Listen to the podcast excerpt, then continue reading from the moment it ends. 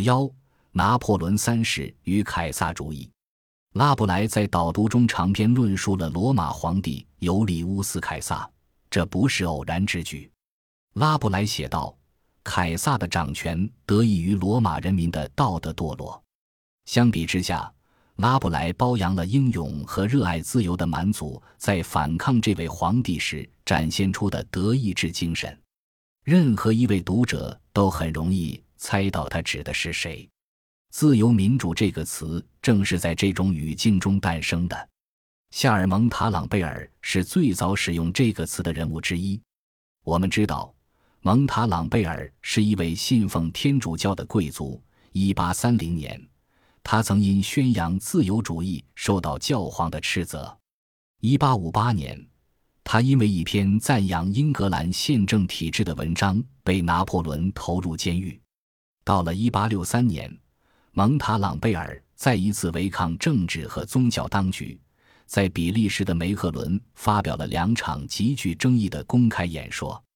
两场演说词随即出版并广为流传。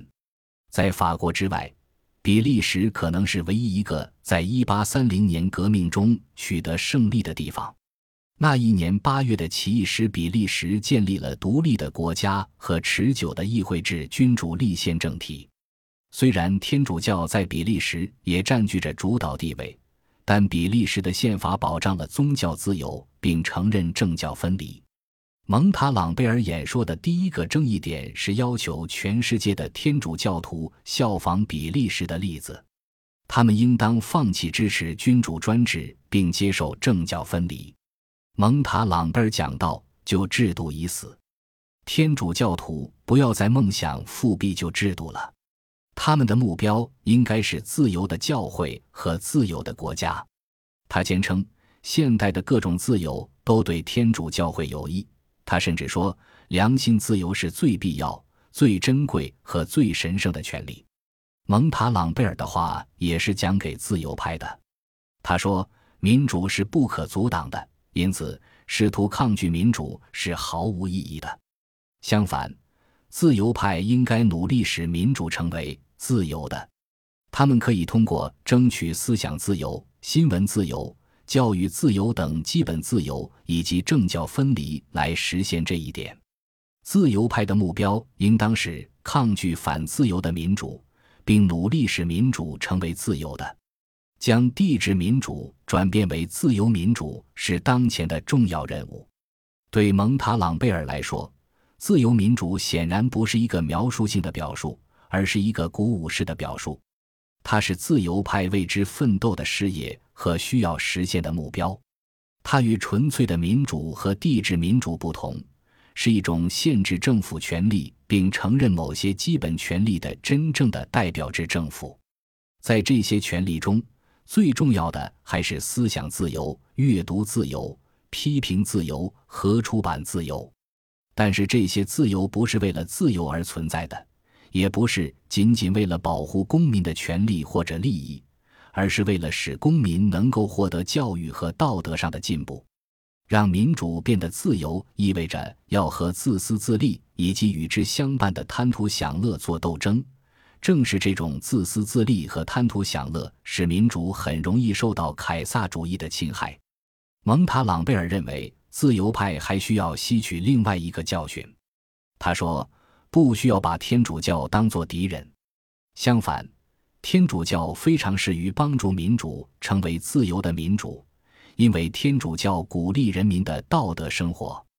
天主教对肆虐并最终腐蚀民主社会的享乐激情来说是一剂解药。在之后的岁月中，凯撒主义的概念帮助自由派理解并对抗现代民主制的危害。这个与拿破仑三世的统治紧密联系的概念。迫使自由派再一次聚焦公共教育和公共道德的关联问题。一八六五年，一位英国记者在《经济学人》杂志上发表了题为《现在的凯撒主义》的文章，讲到了问题的核心。拿破仑三世刻意防止向公众传播信息，以使法国人永远处于智力和政治上不成熟的状态。这是他的统治中最有危害性，也是最具悲剧性的方面。拿破仑不允许人们有个人思想，也不允许批评。一八六七年版的拉鲁斯词典在解释凯撒主义时也复述了这一点。凯撒主义是一种鼓励渔民并从渔民中受益的统治形式。一八七三年的利特雷词典则说，这个词适用于那些无法管理自己，也不知道应该如何管理自己的人。实际上，蒙塔朗贝尔只是在重复从贡斯当和斯塔尔夫人到密尔和托克维尔的自由派一直在反复强调的观点：需要改善教育和道德。拉布莱推崇的一点是，贡斯当和他同时代的自由派新教徒都认为。自由和人类具有可完善性的观点息息相关。这些自由派追求的自由与利己主义或者对物质享乐的追求毫不相干。拉布莱、蒙塔朗贝尔和许多其他自由派都对这种利己主义和追求享乐极度鄙视。这也是他们时常提到需要培养个性而不是个人主义的原因。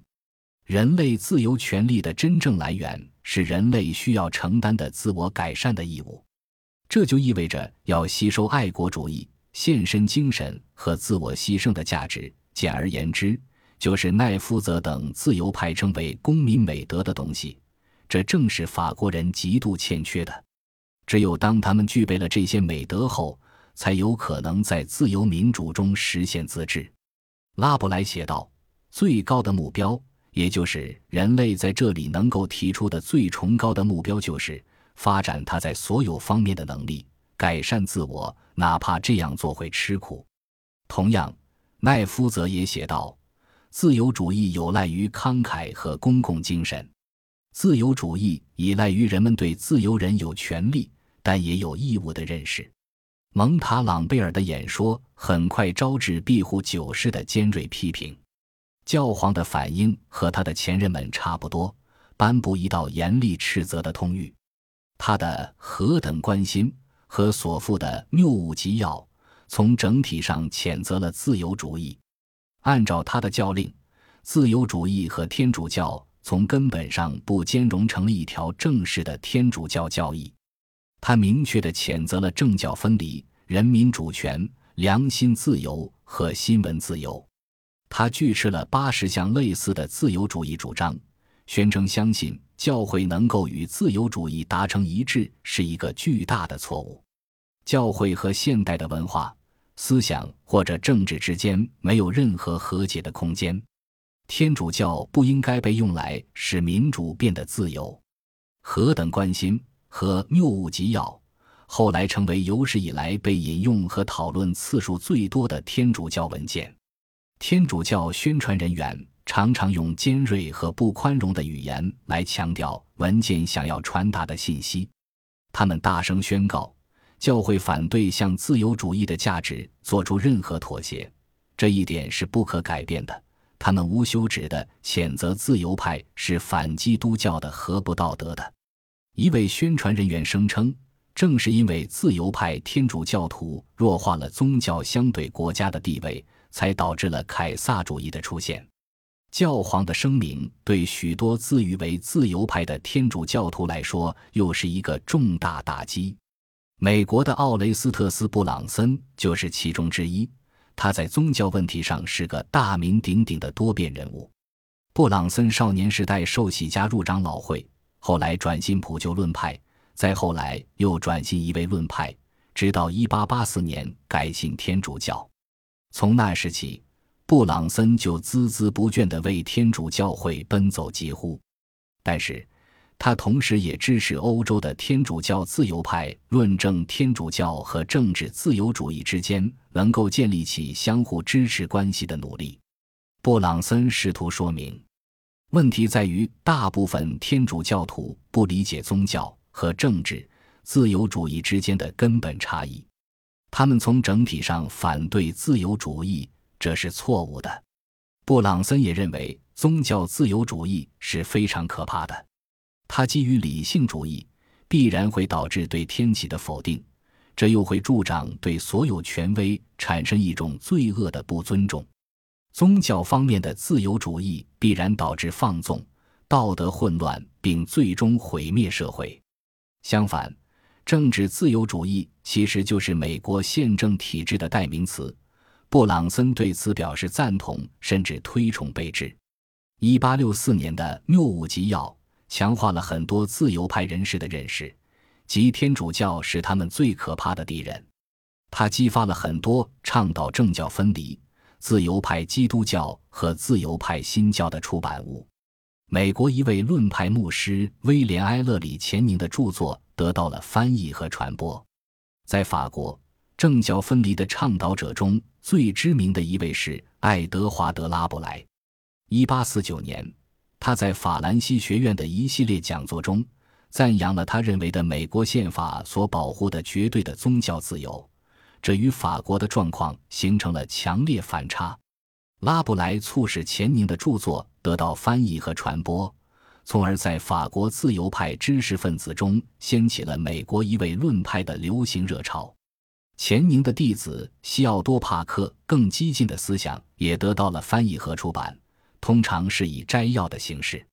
钱宁和帕克的推崇者声称。法国需要的是一种能够提升道德的完全非教条化、非正统的宗教。这种宗教应该接受所有人，无论是天主教徒、新教徒还是犹太教徒，甚至可以接受无神论者，只要他们致力于完善人类和人性这个更高的目标。一些人把这种普世的宗教称为耶稣基督的宗教。新教神学家艾伯特·雷维尔。在著名的法兰西学院担任宗教史教授，他推荐了帕克的自由宗教，认为它是开明和具有教化作用的，与现代社会的制度、自由和新需求完全相容。雷维尔说，这是一种特别实用的宗教，能够鼓励人们更加勤奋，激发家庭和社会美德，并保护共和与民主的价值。雷维尔引用帕克的话写道。一位论派这样的宗教是政治自由主义的非凡工具，因为不同类型的自由主义都是相互关联的。